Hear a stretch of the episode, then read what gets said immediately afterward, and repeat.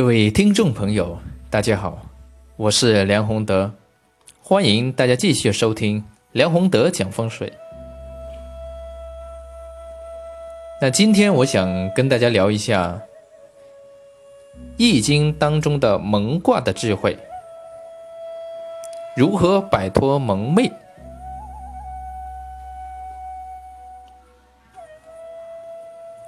谈到《易经》的卦象，很多朋友可能会觉得这是比较深奥的东西。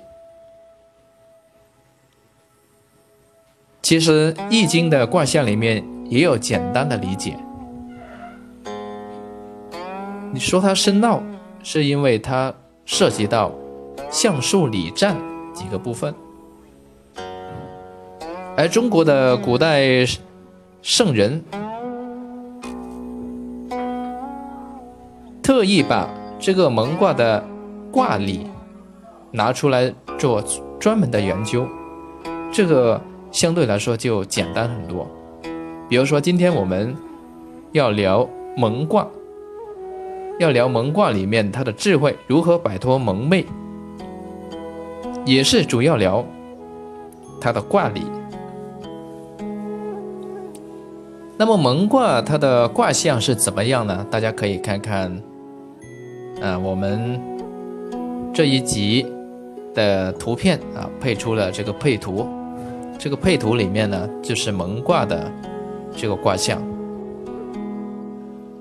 那这个蒙卦它是怎么来呢？它为什么叫蒙卦呢？先有天地，天地诞生之后，在阴阳二气的影响下，然后万物就开始诞生。万物出生的时候，它是蒙昧的，所以序卦里面有说啊：“物生必蒙，故受之以蒙。蒙者，蒙也，物之至也。”就是说，这个万物出生的时候。他还处在一种非常幼稚的状态当中，而这种状态就是蒙的状态。那这个蒙里面这个卦象，大家看看，它是一个非常有意思的卦象啊。大家如果看到这个卦象，你就会发现，这个卦象上面的这一卦是八卦里面的艮卦，代表的是山。代表的是险啊，险阻、阻止、止、停止的止。而下面的这一卦呢，是坎卦，代表的是水，水主治，也有险阻的意思，艰险的意思。所以这两卦组在一起，我们就可以看看这个象啊。这个水呢，流出的时候，外面有山挡住了，那还不能继续往外流呢？挡住了吗？当然不能。这个水它代表是一种智慧啊，这个智慧在外面被挡住了。那就是一种蒙昧嘛，所以它其实也有一个意思，就是人人都是有智慧的，只是这种智慧，它要起才能出来，不起的话，它虽然有，但是它被挡住了，出不来。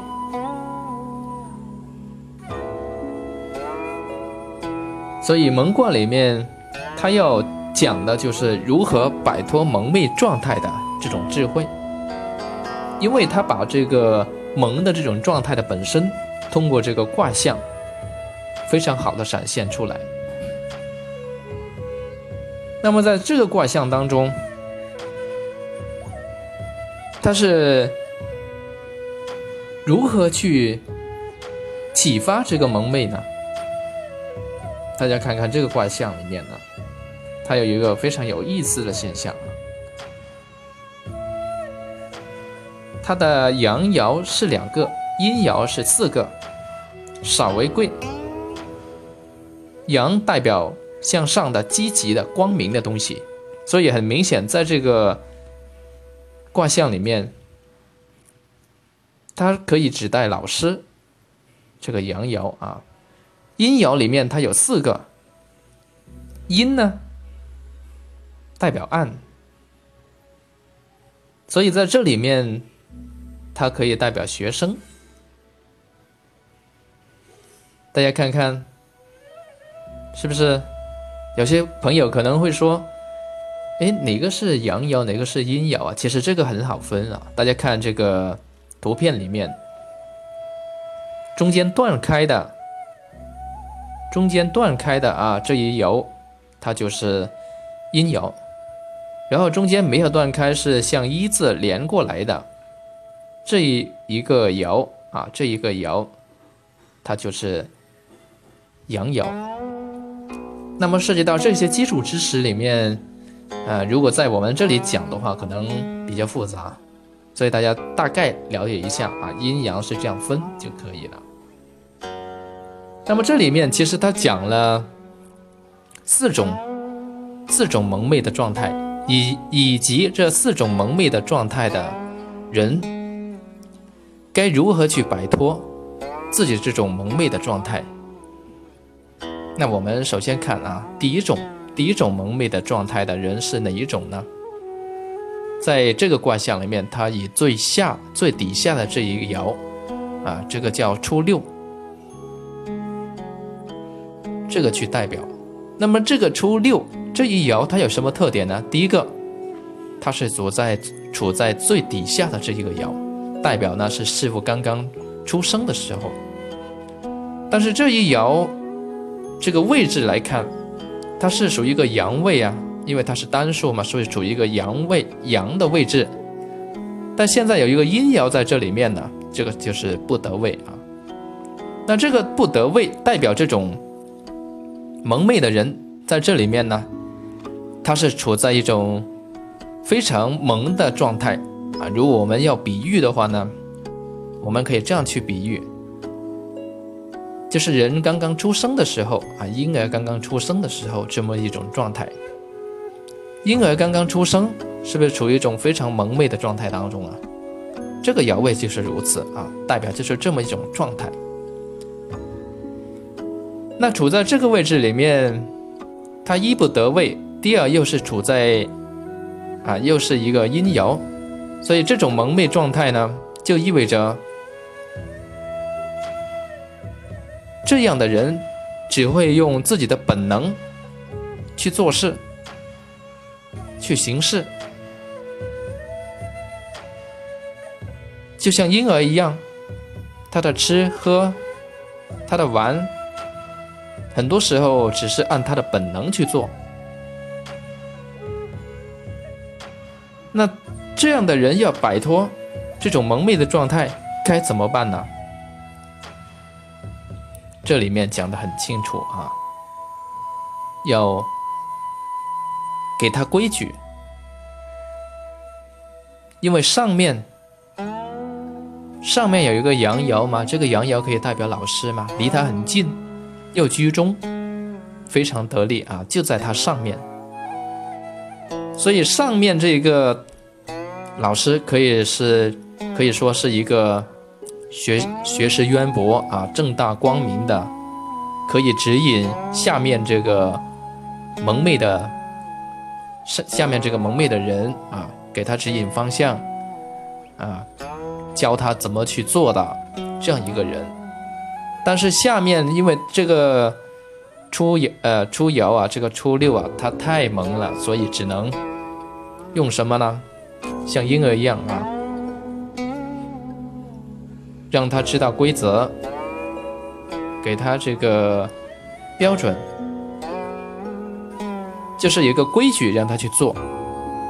这个是第一阶段啊。比如说，这个婴儿出生之后，他在因为在他在娘胎不分昼夜的嘛，没有白天和黑夜的概念的嘛，所以出生后几个月啊，作为父母呢，应该就要制定规矩了。啊，要慢慢去调节他的饮食规律啊，还有这个作息的时间呐，使他适应这个白天和黑夜的这个变化，啊，让他习惯晚上是睡觉的，白天是玩的啊，是学习的等等。然后年龄到了，要进学堂，要接受这个学校的教育，去端正他的言行，启发他的思想，这个也是规矩啊。像这个在学校，是不是每天呃几点钟要开始上课，在这之前要到位啊？什么时候才能走？这个呢就是规矩，这是针对第一种蒙昧的状态的人。啊，我们叫初六，他要摆脱蒙昧啊，要用这种方法去使他们摆脱。那么第二种蒙昧的人是又是怎样呢？我们可以看看呢这个卦象的第三爻，从下往上数第三爻叫六三，因为它是阴爻啊，阴为六，阳为九。那么这个六三呢？大家看看它的位置啊，非常特别。这个位置呢，它居然是在第二爻这个阳爻之上。然后呢，跟它相应的是上九，就是最上最顶上的这一阳啊。这两个位置呢，它刚好是一个阴阳相应的位置。也就是说，他的这个老师。他的这个固定的老师，应该是上面这个上九，但是他下面刚好又有一个九二，这个老师在这里面，所以这种状态啊，这种状态蒙昧的人是非常尴尬的，而老师也是最不喜欢这种状态的人的，为什么呢？这个《易经》里面啊，这一卦里面的这个爻辞，它用了非常严厉啊，六三这一爻啊，它用了非常严厉。他说：“勿用娶女，见金夫不有功。”什么意思呢？就说不要娶这个女人，他看到有钱的人就会失身。为什么呢？大家看看啊，这个爻位本来它是不是跟上面的上九它的位置是相应的，是不是？它是一个上九，离它太远了。第二个上九里面呢，它的这种光明，因为已经到了最上面，已经比较暗了。作为老师的话呢，这个老师应该来说学问不是很高，也不是很有名气，而且教育的方法也不是很对他的胃口。但是他。他的旁边，在他下面呢，他刚好就有一个非常厉害的老师，所以这个这种这个人啊，他就会显得三心两意。教自己的这个老师在教他的时候，他不好好学，他不想学，啊，老是想着要出去啊，到那个辅导班那个老师里面去学。三心两意，那肯定学不好。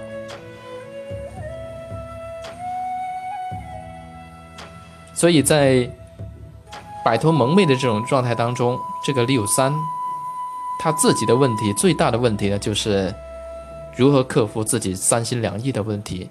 任何学问要把它学好，必须一心一意啊，不能这个。看着眼前的啊，然后又想着别的，这样的话呢，就两头不到岸了。这是第二种啊蒙昧状态的人。那么第三种蒙昧状态的人就是六四了。大家从下往上数啊，第四爻六四是一个阴爻，是不是？处在这个位置的人，他非常萌啊，很可怜。叫困蒙，因为为什么说他可怜呢？大家看看啊，这一个蒙，它前、它上和下都是一个阴爻，也就是说，他旁边围着一圈都是和他一样处在蒙昧状态的人，他根本没有机会去接触光明啊，没有接没有机会去接触好的老师，那怎么办呢？对于这种蒙昧状态的人，唯一的方法呢，只能是跳出去。就像坐井观天的人，你只有跳出这个井底，你才能够见到外面的天地，你才知道啊，原来还有这么多东西要学，这么多东西才是真理。但是他又处在这样的环境当中啊。该怎么办呢？所以对待这种情况里面啊，唯一的只能是自救。自救之余，能够跳出啊，冲破第一层，第一层局限啊，自己的第一个局限，到外面去看看，那自然就能够接触到。真正的光明，啊，这个爻象大家，呃，这个卦象大家可以看得非常清楚啊，六四是不是？啊，上和下包着一个阴爻啊，包阴了啊，非常困蒙啊，蒙蒙到底了。然后只有跳出这个蒙，然后呢，他才能够接触到这个上九，就是最上面的，还有啊九二啊，就是啊第二爻这个阳爻。他才能有机会去摆脱蒙昧，不然的话，他一辈子就这样了。那我们再看呢，第四种，第四种蒙昧的状态。第四第四种蒙昧的状态呢，是到第五爻了，六五。这个五是上爻上卦的这个中位啊，非常尊的一个位置。那我们看看这一爻好不好呢？非常好，同盟。它的爻辞呢只有一句啊，同盟吉，非常好。那为什么说它好呢？因为这个位置，首先它是上爻的呃上卦的中位，非常尊贵的一个位置。其次呢。它是跟下面的这个中位九二啊，就是下面这一卦第二爻，这个阳爻是相应的位置。那么它处在上面的中间的位置和下面中间的位置刚好是相应的位置。而相应的时候，大家看看还有一个啊非常难得的，上面这个六五它是。尊贵的位置，它处在蒙昧的状态当中，然后跟下面的九二这个位置相应的时候，这个九二刚好呢处在啊处在这一个中位啊，是一个阳爻，这样的话就是一个阴阳相应、阴阳相合的这样一种状态，也就是说，这个六五啊，这个同盟。这个盟啊，他这个人呢，他虽然蒙昧，他虽然处在高位，但是他很谦虚啊。他不因为自己的地位高，不因为自己的呃位置高，然后呢就觉得自己没有蒙昧，因为他自己毕竟还是有很多东西他不理解嘛。他处在这样的位置当中嘛，他还需要学习嘛。然后他学习的时候，啊，下面这个老师虽然地位没有他那么高，但是这个老师他的学识非常高啊，他懂得很多啊，他是有大智慧的人呐。所以上面这个人呢，他就很谦虚的，很虚心的，非常沉静的向他学习。所以这一个位置啊这个位置正是整个易经卦爻里面啊核心所在。